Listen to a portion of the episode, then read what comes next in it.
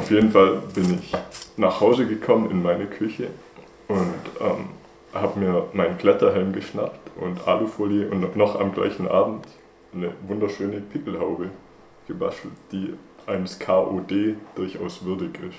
Also die einen schicken den Innenstadtverein und die Bürgerlobby und die anderen reagieren mit der Parodie mit dem KOT. Richtig.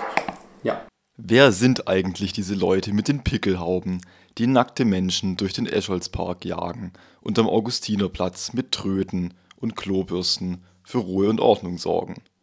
Die Antwort: der karnevaleske Ordnungstrupp, kurz KOT.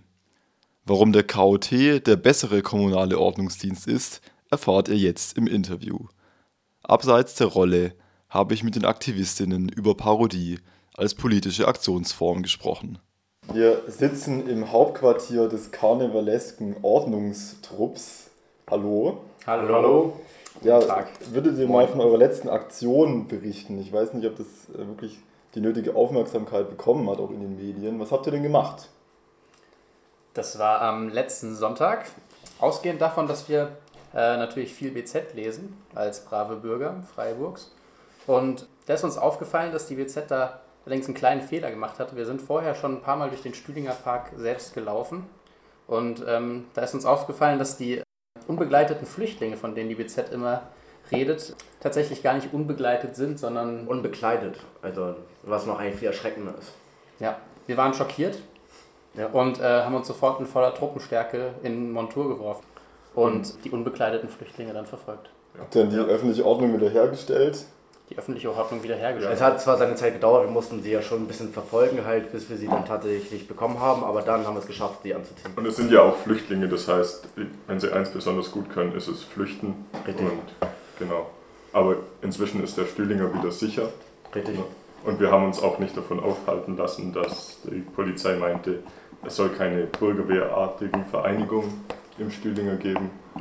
Da haben wir uns drüber hinweggesetzt und Richtig. einfach für Ordnung gesorgt. Uns hat auch schockiert, dass die Flüchtlinge dermaßen gut getarnt waren, dass, obwohl sie Nordafrikaner waren, doch auf allen Fotos als doch in ihrer ganzen Nacktheit weiß erschienen. Hm. Ja, und was wollt ihr so auf lange Sicht erreichen?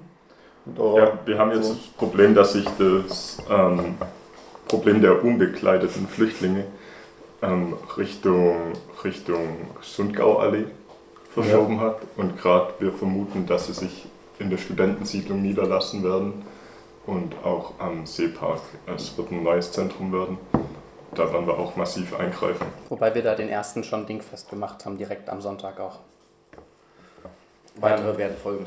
In Zukunft dann natürlich äh, wird unser Fokus aber da jetzt diese Sundgauallee, die haben wir im Auge, aber ähm, Hauptfokus wird jetzt erstmal auf dem Augustinerplatz liegen, auch da der KOD ja vom Gemeinderat beschlossen worden ist, aber eben noch nicht eingesetzt worden ist. Und wir haben auch Bedenken, was die Effektivität dieses KOD angeht. Also selbst wenn der dann tatsächlich auf dem Augustinerplatz präsent ist, werden wir auch die Stellung halten. Ja, während der KOD nur Pfefferspray einsetzen darf, dürfen wir äh, Anti-Zeckenspray einsetzen gegen Richtig. die ganzen Zecken, die da rumhängen. Das sehen wir also als wichtige Maßnahme an. Mhm.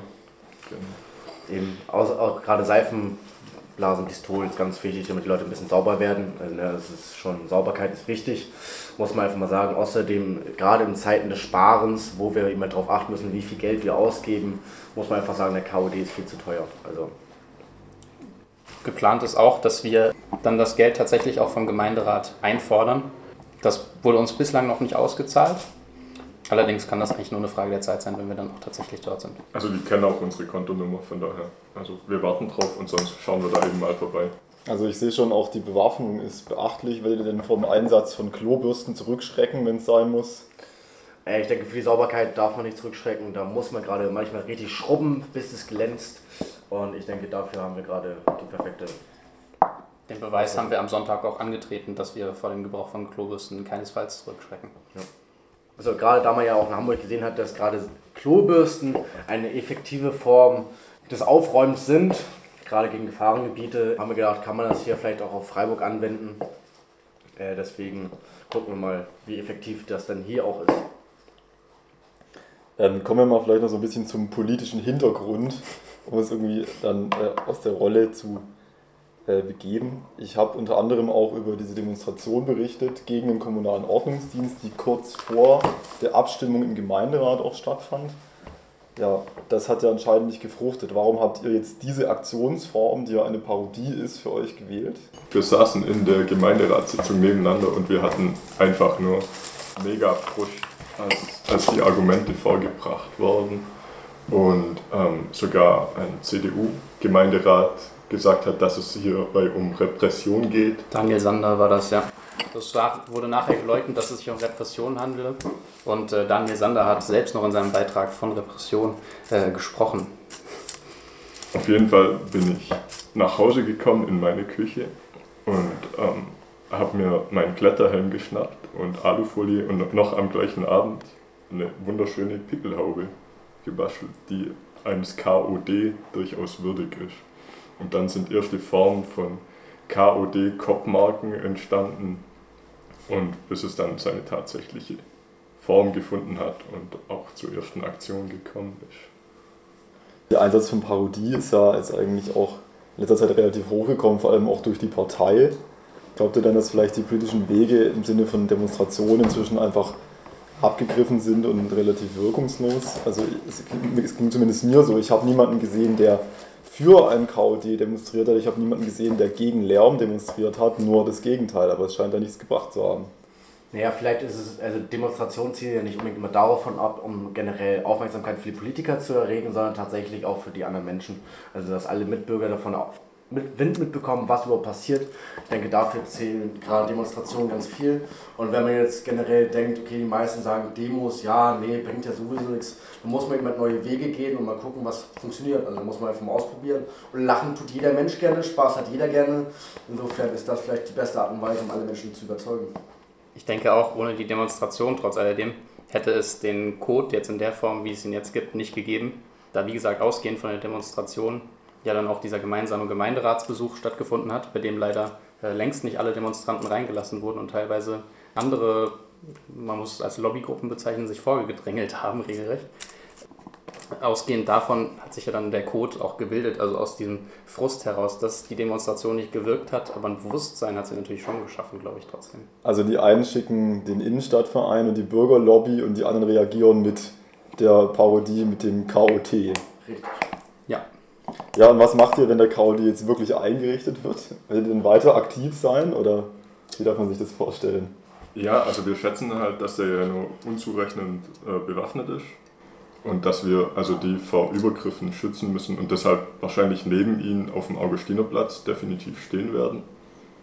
Und einfach mal, dann schauen wir auch, wie sich entwickelt. Es ist ja auch nicht so, dass wir jetzt hier die zentrale äh, des Codes sind und wenn jemand sich einen Aluhelm bastelt, äh, muss er sich vorher bei uns anmelden. Also vielleicht schwappt das ja auch ein bisschen über die Code-Idee. Also hier nochmal der Aufruf für weitere Menschen, sich zu engagieren.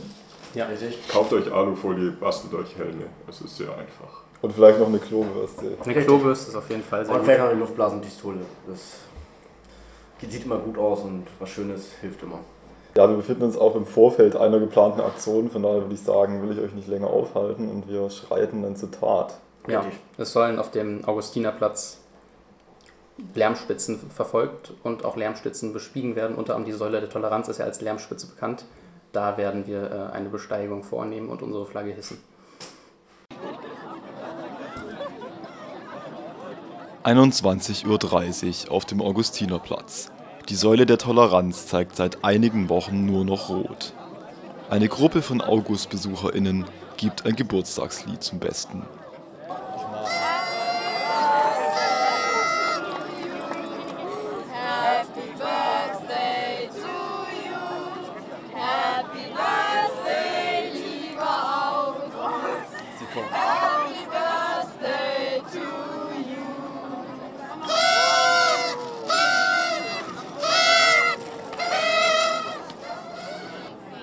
21.31 Uhr. Der karnevaleske Ordnungstrupp, gut erkennbar an Pickelhaube und Klobürste, nimmt die als Lärmspitzen gekennzeichneten Menschen in Gewahrsam.